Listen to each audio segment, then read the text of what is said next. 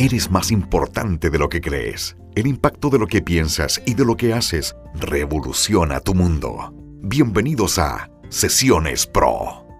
Conversemos de comunicación, skills, empoderamiento y coaching de alto rendimiento junto al autor, docente y experto en comunicación, Beto Astorga.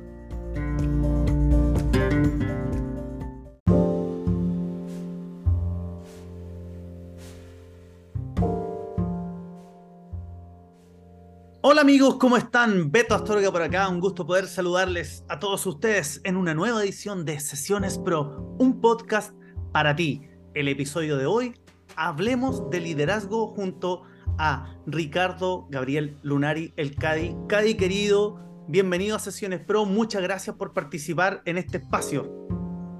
Hola Beto, ¿qué tal? Buenas tardes, gracias a vos por la invitación y seguramente vamos a hablar de cosas lindas y que ojalá eh, el objetivo tuyo, me imagino, y el, mío también sería que lo que hablemos le pueda servir a, la gente que está empezando, a la gente que está analizando o metida en el deporte o en la vida misma, que cualquier cosa que nosotros hagamos y le quede a la gente, a, la gente sería, eh, sería positivo.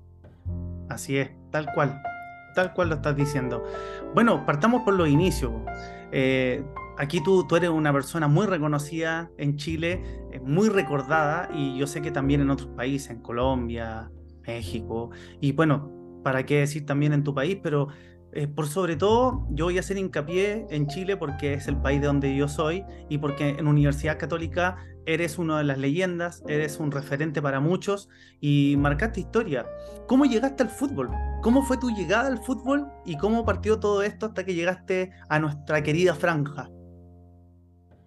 Yo creo que como, como tiene que, empezar todo, uno no puede eh, a los 7 u 8 años eh, proyectar su vida y decir voy a ser jugador de fútbol, voy a ser un jugador profesional, voy a vivir de esto, porque es una locura.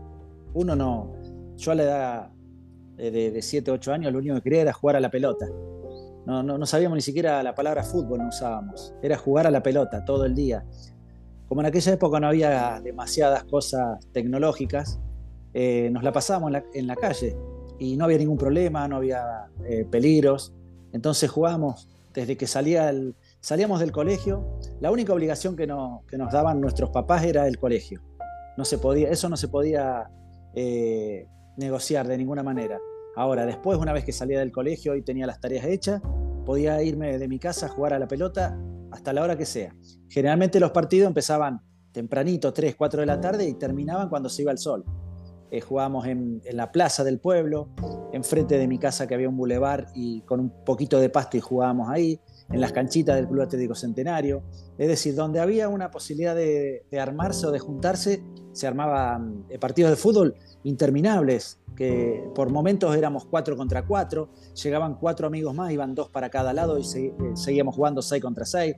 después llegaban dos más y éramos diez contra diez, y así y eh, hasta que llegábamos a jugar en, la plaza del pueblo, a lo mejor 15 contra 15. No se, no se paraba nunca. Eh, sí, íbamos sumando los goles, eso sí, se respetaba, pero, pero a lo mejor había gente o había chicos que pasaban por el partido dos o tres veces, se iban a su casa, hacían la tarea y volvían y se reintegraban al partido. Era, era una cosa hermosa. Lo único que, que teníamos que buscar era paridad en el número de jugadores de cada equipo y después jugar, jugar, no importaba la edad, eh, jugábamos chicos de 7, 8 años con chicos de 14, 15, por ahí algún padre de uno de los chicos que le gustaba se metía también. Es decir, era, una, era muy lindo todo eso, muy lindo porque nosotros, eh, para nosotros la pelota era lo más importante y había que, divertirse. Nunca, nunca en la vida, en, aquellos años, eh, me hubiera imaginado después ser jugador de fútbol profesional. En mi pueblo no, no había eh, ningún antecedente de que alguna persona del pueblo haya podido llegar a jugar al fútbol profesional, o sea que eh, no estaba dentro de nuestras metas. Sí, por supuesto, eh, en la primer meta que me, me, planteo en el fútbol, cuando empezamos a jugar ya en el club organizado, en una escuelita de fútbol, mi meta era llegar a jugar en, la primera división del equipo de mi pueblo, Centenario de San José de la. Ese era mi sueño. Yo iba los domingos a la cancha eh, a ver a Centenario y mi sueño, eh, había un número 9 eh, que se llama, le decían el Pichu, el Pichu Gasparini, que era mi, ídolo. y bueno, todo, todo el sueño que yo tenía en mi vida era poder llegar algún día a la primera de centenario para jugar al lado del Pichu Gasparini. Eso hasta ahí era, me dan los sueños. Y bueno, después con el tiempo fui jugando, fui subiendo en, cada, en todas las, divisiones juveniles menores de ahí de, mi pueblo, hasta que con 15 años me subieron a, entrenar con el plantel de primera división. Así que a los 15 años debuté en un campeonato regional, que es una especie de, torneo argentino, en el que los eh, clubes se van eliminando para tratar de llegar a jugar algún día en primera división. Es algo casi imposible que mi pueblo o mi equipo podría llegar a primera, pero bueno, eh, lo enfrentábamos con como, como, el desafío más grande que teníamos eh, en el año. Y bueno, y antes de, pasar a Newells, eh, alcancé a jugar un partido en primera división, yo con la número 10, el Pichu Gasparini con la número 9, y bueno, y sentí que, que, era feliz, había cumplido el sueño de mi vida, el sueño deportivo de mi vida. pero bueno, sin, sin saber que, que, todo estaba empezando recién en lo que se refiere a mi carrera. Y bueno, después de ahí ya me vio Bielsa en un campeonato y recomendó a, Newell que me lleve a jugar a las divisiones inferiores, así que con 15 años me, trasladé a Rosario a vivir con mis hermanas para jugar en las divisiones menores de Newell. Y bueno, después de, 4 o 5 años las menores con Bielsa, fuimos subiendo de categoría hasta que algún, en el año 91 debuté en la primera división de, de Newell's Old de Rosario. Otro sueño, eh, haber llegado a la primera de un equipo profesional era también otra etapa. Y sin embargo me, faltaban un montón de etapas que después pude, pude cumplir, pero a raíz de haber jugado en la primera de Newell y, haber jugado la Copa Libertadores en el año 92, eh, nos tocó la zona equipos argentinos y chilenos. Eh, tuve la oportunidad de ir por primera vez a San Carlos de Apoquindo, enfrentar a la Católica, Colo Colo, Coquimbo. Y bueno, y las cosas me, salieron bien. En, ese, en esos partidos estuvo eh, Nacho Prieto mirando, mirando a, a los jugadores, a, los posibles refuerzos para la Católica del año 93. Y bueno, tuve la suerte de que fui uno de los jugadores elegidos por, por Ignacio. Así que a fin de ese año 92 eh, viajó el presidente Alfonso Sueda a Argentina y eh, arregló el pase de, de, Newells a la Católica y pude en el año, en enero del 93, eh, llegar por primera vez a la Universidad Católica. Wow. Qué tremenda historia y además que, como dices tú, partió con un sueño de niño, de pequeño, y fue transformándose como en una bola de nieve, porque después esto siguió escalando. No solamente es que llegó a Universidad Católica, tú viajaste por el mundo a través del fútbol y eso yo creo que es algo sumamente destacable. A mí me gustaría hacerte una pregunta con respecto a eso. ¿Cuáles son los grandes aprendizajes que te dejó el fútbol? Eh, cuando, era, cuando era chico me dejó más aprendizaje que cuando, cuando uno es grande, porque eh, cuando uno es grande las cosas se empiezan a simplificar, cuando uno ya es jugador de primera todo es más simple, eh, pero, pero el transcurrir de las divisiones inferiores, las divisiones menores, las juveniles, es un camino muy duro, pero muy, muy duro. Más para un chico como yo que de 15 años vivía en un pueblo de 8.000 habitantes y me tuve que, que mudar Rosario, una ciudad de un millón de habitantes con un montón de, cosas nuevas, de compañeros nuevos, de cambio de colegio, eh, bueno, una vida totalmente nueva. Creo que en ese momento la vida me empezó a enseñar muchísimas cosas y, fundamentalmente eh, me enseñó que la persistencia, la voluntad, el, no bajar nunca los brazos, por más dura que, parezca la tarea que, uno tiene por delante, el no, no bajar los brazos es fundamental. Eh, yo creo que la persistencia eh, es la clave en, la carrera de un futbolista. Eh, pasan muchas cosas, vivís momentos muy lindos y momentos muy feos, intercaladamente. hay épocas en las que parece que sale todo mal, hay épocas en las que parece que sale todo bien, pero uno tiene que tener muy en claro la, meta, dónde está la meta y, hacia, hacia dónde voy.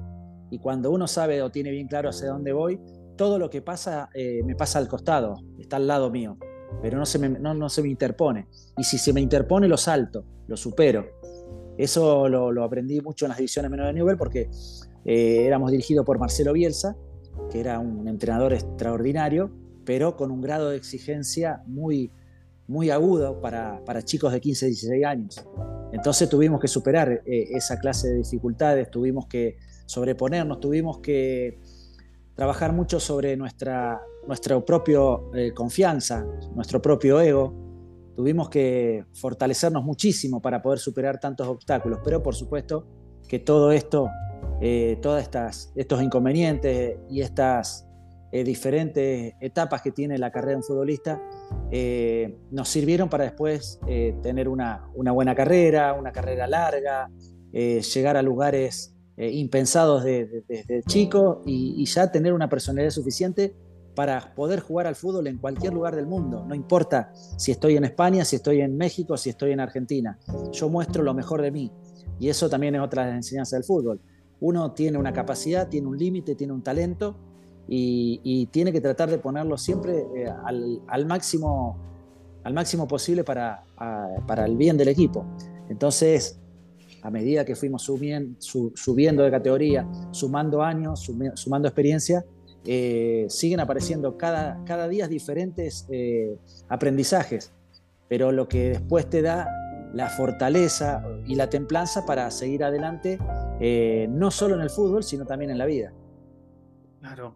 Oye, y esa, esa, esa confianza, esa energía, porque finalmente, como dices tú, es, es como una ruta donde tú también te vas reconociendo y redescubriendo porque a medida que va pasando el tiempo y tú vas creciendo y vas viviendo distintas experiencias, tú empiezas ya a crecer, a desarrollar ciertas habilidades y por lo que distingo de lo que tú nos estás contando, eh, está muy marcada la autoconfianza en ti. Entonces, ¿cómo influyó en ti esa autoconfianza para tus desafíos? Porque por lo visto fue una carrera que todavía sigue, todavía te noto ahí que yo sé que estás con, con muchas cosas y con muchas ideas. Sí, eh, yo creo que el, hecho de no, de no, conformarse con lo que uno es o tiene, en el buen sentido, eh, yo no, estoy hablando de la parte eh, material o, la parte económica, no es que yo quiero ganar más plata y quiero ganar más plata, no, por el contrario, me da lo mismo, en este momento estoy enfocado en seguir creciendo en la parte deportiva como entrenador, ojalá tenga alguna, algún nuevo y, excitante desafío pero en mi, parte, en mi parte personal es no conformarse nunca con lo que uno es o tiene o en el momento en el que está, sino buscar eh, superarse, eh, ser cada vez mejor, ser cada vez más completo, estudiar, capacitarse, no ser el mismo que, era hace tres, o cuatro años atrás. Y ese hecho también me lo enseñó el fútbol. Eh, yo creo, yo me retiré con 35 años de la actividad futbolística y hasta el último día creo que, yo seguía aprendiendo cosas. Y era muchísimo mejor a los 35 años que a los 20. Lo que pasa es que llega un momento que lo que no me acompañaba era el, cuerpo, porque era un cuerpo grande ya, un cuerpo de 35 años no es lo mismo que un chico de 20, pero la inteligencia, la capacidad de, acomodarme en el campo, la, capacidad de, tener que correr muchos menos metros que antes para hacer lo mismo, eso te lo da la experiencia y la, ubicación. Después llega el momento que, que estás en tu mejor momento, pero el cuerpo ya no, te acompaña y las piernas no responden. Y entonces, bueno, bueno, yo digo, ¿dónde, lo, ¿dónde puedo aprovechar todo esto que aprendí? Y bueno, yo elegí, opté por, eh, ser entrenador.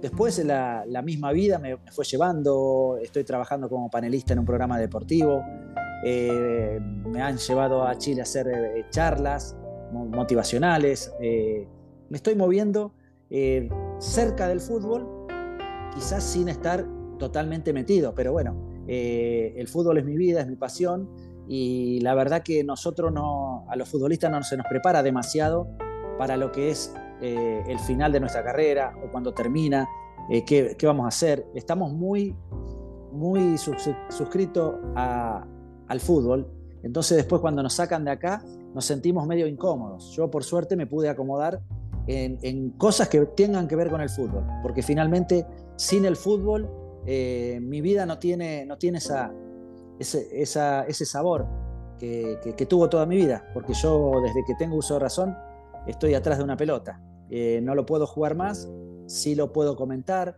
sí lo puedo, puedo ser entrenador, sí puedo eh, tratar de transmitir mis experiencias para, para que les sirvan a, los chicos, a los grandes o a cualquier persona que pueda tomar algún ejemplo de, todo lo que yo puedo contar eh, también para su propia vida. Claro. Oye, ¿y te gustaría en algún momento estar dirigiendo en San Carlos de Apoquindo? Sí, sí, eso seguro. Ese, a ver, mi objetivo cuando me retiré del fútbol era ser entrenador. Y cuando pensaba en ser entrenador, yo no me imaginaba dirigiendo eh, Cobreloa o, Santiago Morning. No, mi sueño era dirigir Católica. En, en Chile, Católica. En Colombia quería dirigir Millonarios y en, Newell, en Argentina quería dirigir Newell, porque son los, tres equipos que me marcaron más a fuego y en los que podría o, trabajaría encantado. Pero bueno, por una cosa o por la otra, tuve la suerte ya de dirigir Newells, tuve la suerte de dirigir Millonarios.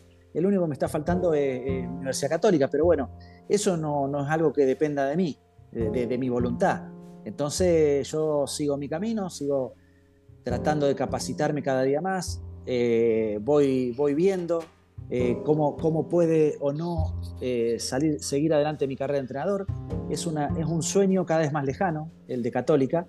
Yo creo que cada vez, cada vez más me voy alejando. En lugar de estar cada vez más cerca, yo siento que estoy cada vez más lejos de Católica por cuestión dirigencial, no, no por una cuestión del corazón o, de ganas.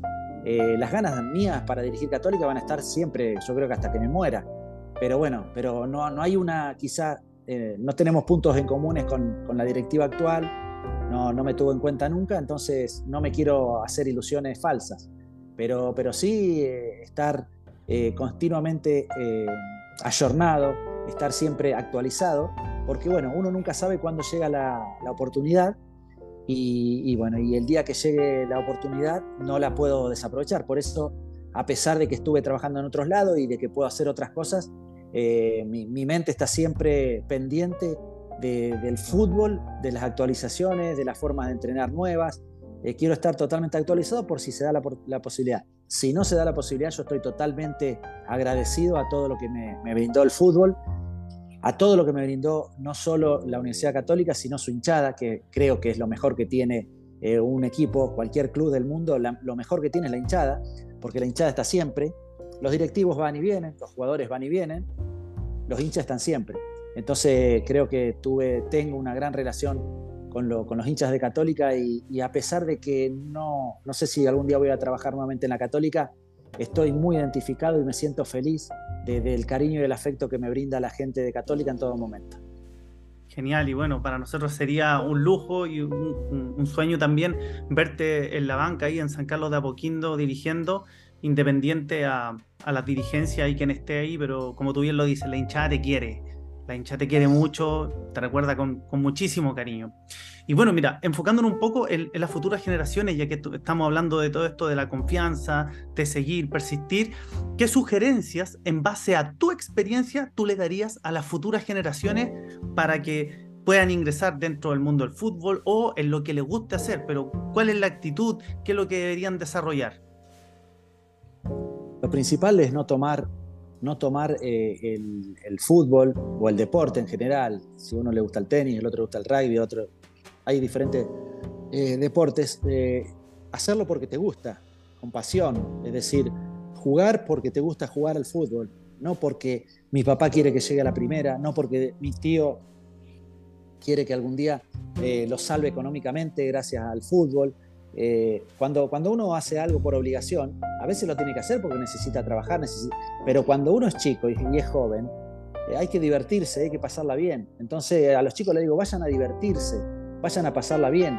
Si no la pasan bien en los entrenamientos, prueben en otro lado o busquen otra cosa. Pero uno tiene que disfrutar de lo que hace, porque si uno lo disfruta y lo hace con pasión, eh, seguramente se va a preparar cada vez mejor. no hay nada mejor que trabajar con entusiasmo, divertido, eh, que sea entretenido el, entrenamiento diario. Cada uno trata, nosotros cuando entrenamos, tratamos de que cada entrenamiento sea más divertido que el anterior y que el jugador esté contento de lo que está haciendo, porque lo estamos preparando para un partido, para un objetivo que es el domingo, pero, pero si el jugador está contento, si el jugador está entretenido, entrena mucho mejor, se prepara mejor y seguramente todo lo que uno le diga lo va a tomar con, con, de diferente forma que cuando uno está enojado o le grita o, le ordena. Entonces, lo fundamental para los chicos es que vayan a divertirse, que sepan que es un deporte en el que se gana, se pierde, pero hay que divertirse y hay que intentar siempre dar lo mejor. Pero dando lo mejor, a veces también puedes perder, porque el otro, el contrincante, tu rival, también va a dar lo mejor. Y a veces hay rivales que son mejores que uno o que tienen un mejor día que uno. Entonces, no hay que bajar nunca los brazos, no importan las derrotas, sino pensar automáticamente cuando termina un partido, más allá de que sea derrota o sea victoria, pensar en el próximo objetivo y prepararse mejor para, el otro. Yo siempre digo, cuando uno eh, entrena bien y gana, eh, perfecto, hay que seguir por ese camino. Cuando uno entrena bien y pierde, tiene que decir, bueno, no importa, no me alcanzó, voy a seguir entrenando bien para ver si en algún momento me alcanza y puedo empezar a, derrotar a, mis adversarios. Entonces, siempre hay que entrenar bien, siempre hay que entrenar con, el corazón, con la, pasión. Yo le llamo la pasión, le llamo ese fuego que algunos tienen y que otros no, y que el técnico o el padre o el directivo nunca le puede dar. La pasión no se, no se la da, se, se la tiene o no se la tiene. Y es muy difícil a un chico desapasionado eh, que pueda llegar a jugar con la pasión que se necesita en este deporte, porque no solo es, es jugar, no solo es un trabajo, sino también que hay que poner el corazón. Cuando uno logra un jugador que entrega todo, que no se rinde, que es positivo en todo momento, a pesar de los triunfos y de las derrotas, y que le pone el corazón, estamos eh, cerca del jugador perfecto, del jugador que todo técnico quiere tener en su equipo. Ah, claro que sí. Qué, importante lo que estás diciendo. Me imagino que también dentro de todo este proceso en, tu carrera eh, futbolística, incluyendo tu etapa como jugador, como entrenador, eh, hay decisiones que fueron muy importantes. ¿Cuáles sientes tú que fueron las decisiones o la decisión más importante que marcó tu vida hacia lo que eres hoy en día? a mí me parece que la decisión más importante fue eh, dar el paso hacia adelante eh, en venirme a jugar a, la Católica. Yo hubiera podido jugar en Newell a lo mejor 10 años sin ningún problema, sin ningún tipo de... Estaba, estaba eh, cómodo, me querían, las cosas andaban muy bien, estaba cerca de mi familia, pero yo sentía que mi carrera podía, podía ser más interesante, podía dar un paso adelante. Y ese paso me lo propuso la Católica y creo que la decisión fue eh, importante porque en ese momento eh, estaba pololeando hacía muchos años yo con mi, con actual señora y entre los dos decidimos que queríamos eh, un desafío nuevo en nuestra vida, salir de nuestra zona de confort, que era, que era muy linda, pero sabíamos que en otro lado había otro mundo, otras cosas que podía llegar a vivir, otros que podíamos llegar a conquistar otras cosas.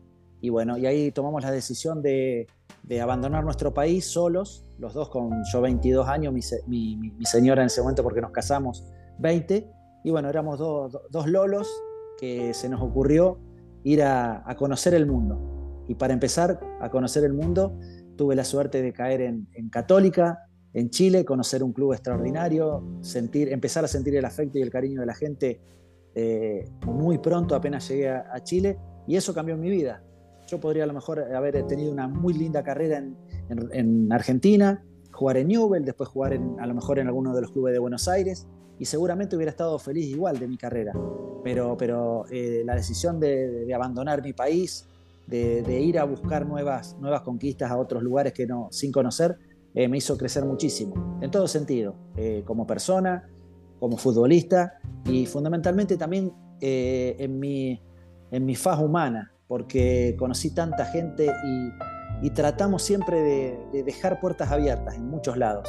Y yo sé que, cuando necesito, eh, en Chile tengo la puerta abierta, en Colombia tengo la puerta abierta, en México tengo la puerta abierta, en España, si bien no jugué mucho, tengo puertas abiertas, en Portugal, en Italia, eh, en Bolivia, en Venezuela, en todos los lugares donde jugué, siempre traté de dejar eh, una muy buena imagen porque lo más lindo que te da el fútbol es eso, las relaciones, es conocer gente y es tener muchísimos, muchísimos lugares a, donde uno quiere ir de vacaciones a visitar a sus amigos, porque la verdad que no digo que sean amigos íntimos, pero, pero se hacen relaciones tan hermosas y con el tiempo eso se va, se va potenciando cada vez más. Así que creo que el fútbol me dio todo, eh, el fútbol me, me dio una vida, me dio una familia, porque todo lo que hicimos fue alrededor del fútbol, eh, y también me dio eso que te estoy diciendo, eh, una cantidad inmensa de, amigos y conocidos que, me hacen estar deseando en cada momento eh, ver a qué lugar voy a ir para visitar amigos. Uf, hay que ser valiente, encuentro yo, para, para llevar esa vida en el, fútbol, porque escuchándote a ti, como nos narra la historia, eh, partir de tan pequeño, sacrificar también tantos momentos, porque si te, viniste solo con, tu bolola, con tu novia en ese entonces, y terminó siendo tu señora, pero eran jóvenes y eh, es un mundo nuevo, como tú dijiste, hay que ser valiente, en verdad. Sí, eh, yo creo que había un porcentaje de valentía y un, porcentaje de, inmadurez también. Y la inmadurez a veces eh, te hace hacer cosas eh, no tan seguras y pueden salir bien o pueden salir mal. Lo, que yo siempre digo, no, te, mueras sin intentarlo. Hay que buscar la, posibilidad. nosotros éramos también un gran porcentaje de, de inconsciencia. No sabíamos a dónde íbamos. Eh, en aquellos momentos las redes sociales no existían, las comunicaciones eran muy difíciles. Yo llegaba el cumpleaños de mi papá y le mandaba un telegrama. Iba a Correos de Chile y mandaba un telegrama para felicitarlo a mi papá. Eh, no teníamos, eh, al principio no teníamos teléfono en el departamento en el que vivíamos. una llamada telefónica era carísima, entonces el, telegrama era una, una buena forma. Eh, después de a poquito fue, fue mejorando, llegamos, pasamos por el, por el tema del fax primero, y después, bueno, las comunicaciones empezaron a ser todo más, más cercano y más fácil. Pero nosotros, yo y mi señora, 22 años yo, 20 ella, eh, vivimos hasta los 30, o sea, unos 10 años de nuestra vida bien jóvenes eh, en el extranjero, siempre solos. Solos hasta, hasta la llegada de, de nuestros hijos. Tuvimos dos hijos, Ricardo que nació en Guadalajara, en México, en el año 94 y Rosario, que nació en, la clínica Las Condes en Santiago en el año 98, eh, pero siempre solos. Entonces tuvimos que criar a nuestros hijos solos, nunca teníamos con quién dejarlos, así que íbamos para todos lados con ellos. Y esa, ese andar todos, los, todos juntos, los cuatro, nos hizo una, una familia muy unida, una familia eh, que yo no podría prescindir de ella para, para nada. Por eso en mis, en mis objetivos eh, futuros siempre, siempre los tengo conmigo. Lo que pasa que, bueno, empezaron a crecer y, los chicos ya tienen o, su polola o su pololo, entonces andan para un lado o para el otro y ya cuesta.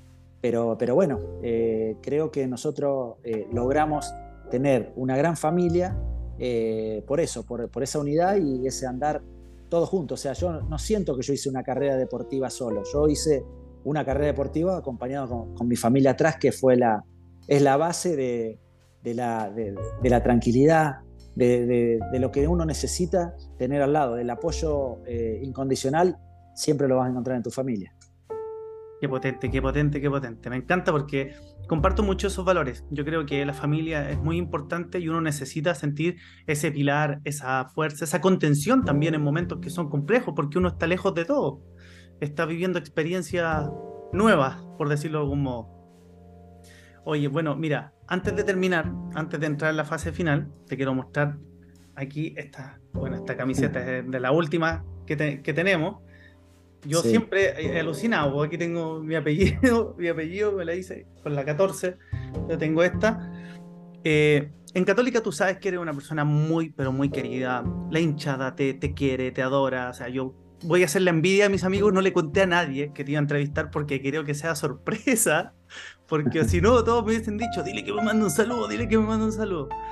Entonces, eh, me gustaría preguntarte algo mucho más relajado, eh, alguna anécdota, algo entretenido, algo que tú, que tú recuerdes, que nos quisieras contar, que sería muy sabroso y muy bonito de escucharlo de tu parte, de, de tu tiempo en Católica, ya sea positivo, alguna cosa que les pasó, algo chistoso.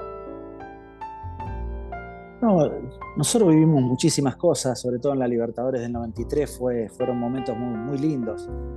Eh, cuando terminó esa Copa Libertadores, eh, la, barra de Católica organizó una premiación y, bueno, y daba premios al mejor jugador, al jugador más simpático.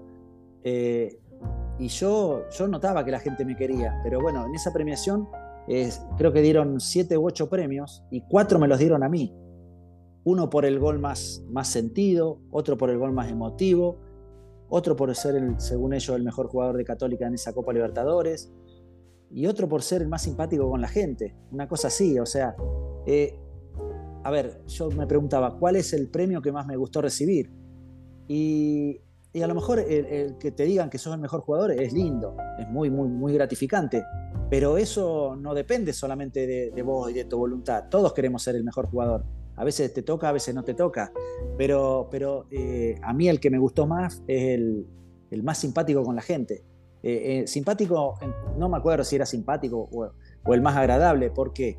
Porque a mí terminábamos los partidos y no, no había ni teléfonos ni nada. La gente estaba con un papel y un lápiz o con alguna de esas máquinas de foto que demoraban cinco minutos para sacar una foto y, vos no sabías hasta que no la revelabas si, había salido bien o no. Entonces eh, había que tener paciencia para sacarse fotos con toda la gente y firmarle su autógrafo en aquel momento. Y, y yo en lugar de tomarlo como una, como una obligación, lo tomaba como un halago Cuantas más gentes había, cuanto más, gente, cuanto más autógrafos firmaba, eh, era mayor mi, mi, el pasarla bien, qué sé yo. Es decir, había compañeros que firmaban dos o tres autógrafos rápido para que no lo agarren más y salían corriendo. Y, yo me acordaba que cuando yo era hincha, iba a ver algún partido y si tenía la posibilidad de, de, sacarme una foto, un autógrafo con un jugador, era feliz. Entonces, ¿cómo? Ahora que yo estoy del otro lado y que soy el jugador, me olvido de aquellos momentos. Entonces cada chico, cada chico, cada chica, cada persona, porque no importaba si eran chicos grandes o viejos, no importaba, eh, te está dando su, un pedacito de cariño esperándote para que vos le firmes un autógrafo. Entonces eh, yo hasta que no firmaba hasta el último autógrafo, no nos sacábamos la última foto, hasta que no se quedaba vacío el, la playa ahí de estacionamiento de, San Carlos, eh, no me iba. Y creo que eso, eso es lo, lo, más lindo que, y, lo que la gente me reconoce mucho, porque nunca puede haber alguna vez algún partido que uno haya salido mal, y, pero no, no recuerdo, jamás en la vida le, le, hubiera negado un autógrafo, eh, a veces ni siquiera un autógrafo, una foto, a veces necesitaban un minuto, 10 segundos, te querían decir cosas, simplemente eso, y, y eran todas cosas lindas, entonces ¿cómo uno no le iba a dar? Y bueno, y esas cosas fueron los que después con el tiempo me fueron dando eh, mucha, mucha armonía con la gente de Católica, con, el hincha. No importaba si el hincha de, si de la tribuna, si de la Livingston, de la Lepe, de la otra, no importaba. O sea, eh, yo trataba igual a todo el mundo. No me importaban ni, ni las clases sociales, ni de dónde venían, ni en qué venían.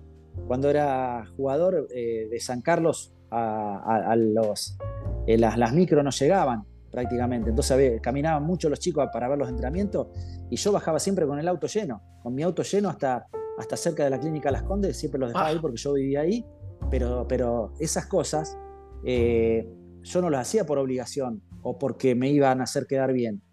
Lo hacía porque, porque lo sentía así, porque me encantaba llevar a cinco o seis eh, muchachos, muchachas, que encima te iban diciendo gracias, qué suerte, que o sea, eran momentos muy lindos, muy placenteros. Era invertir un ratito de tiempo de tu vida para gente que invierte no solo ratos de su vida, sino dinero, sino eh, horas para, para, poder estar acompañándote en cada partido.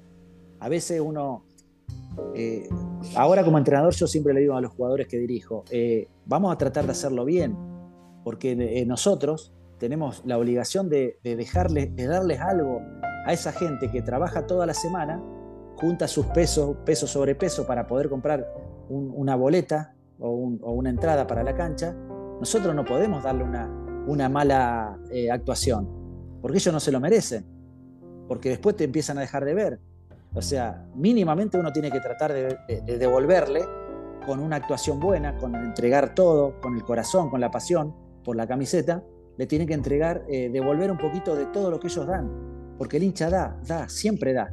El hincha no recibe mucho. El hincha sí recibe si el equipo logra el campeonato recibe la victoria, y eso lo agradece de corazón. Pero en cuanto a, a sus posibilidades económicas, no recibe nunca nada. Nadie le da una entrada, nadie le regala una camiseta, nadie le da. Es difícil ser hincha, y sin embargo, cada vez son más hinchas.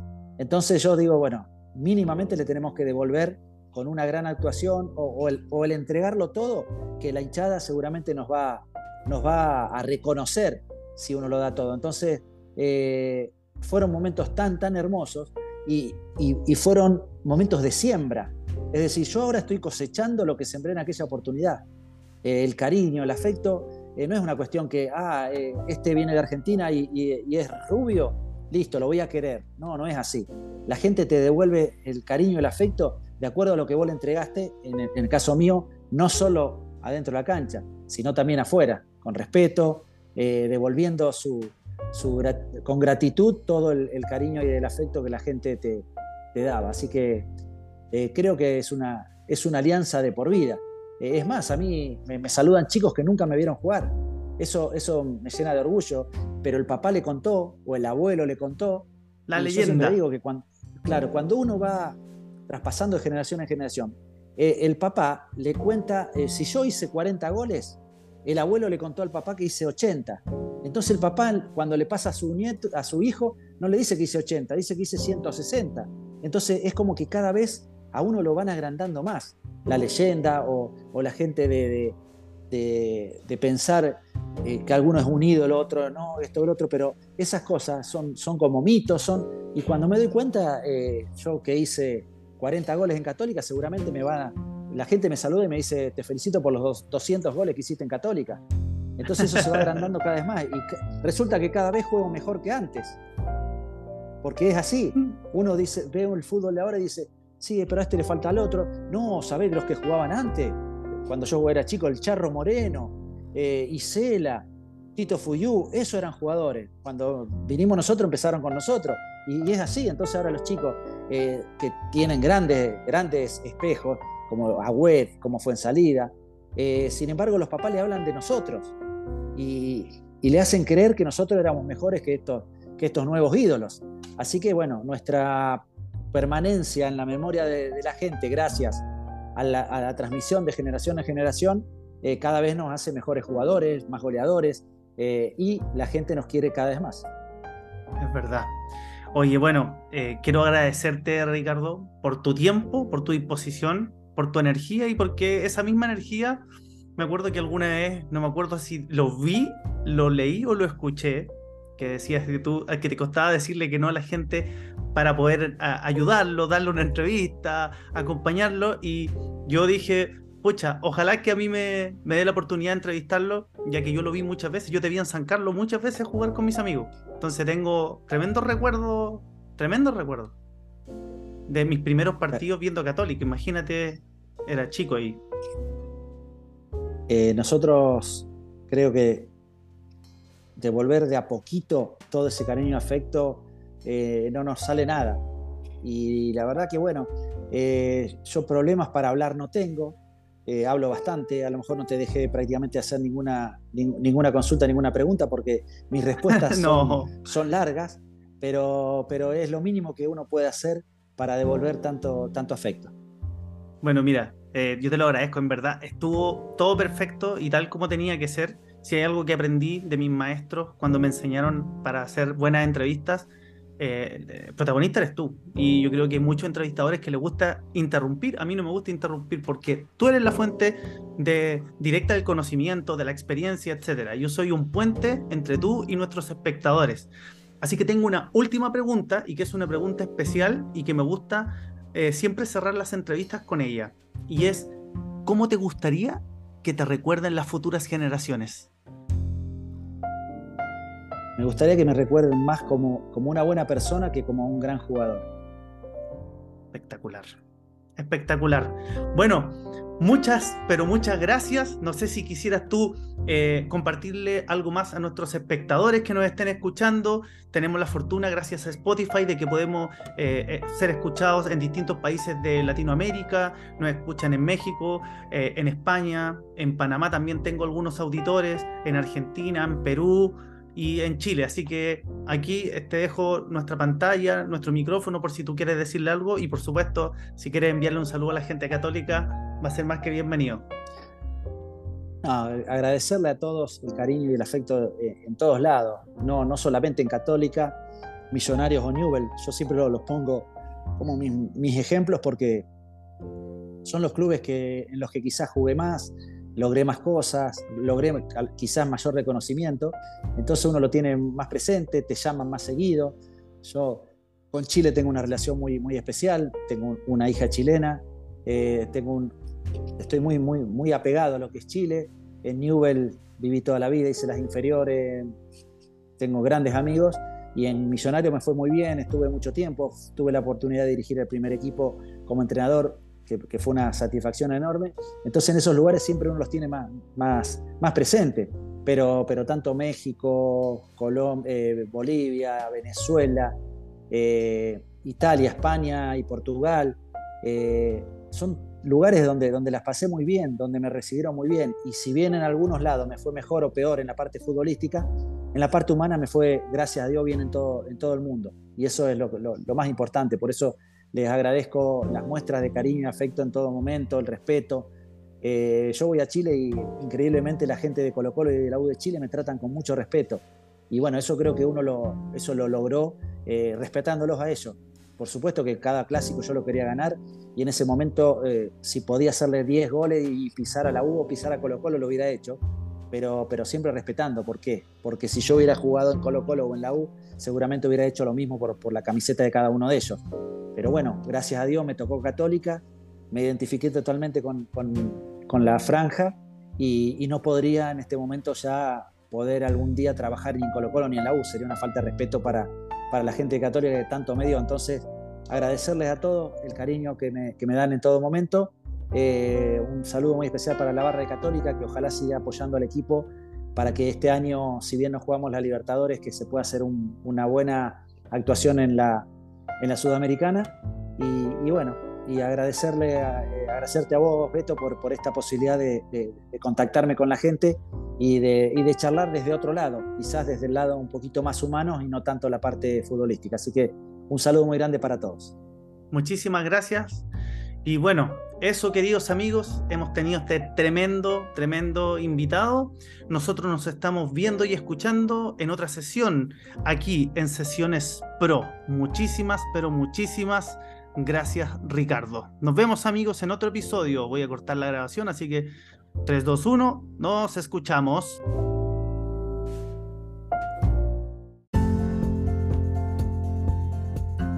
¿Con qué te quedas de este episodio?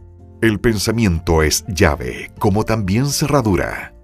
Nos encontramos en el próximo capítulo en Sesiones Pro, junto a Beto Astorga.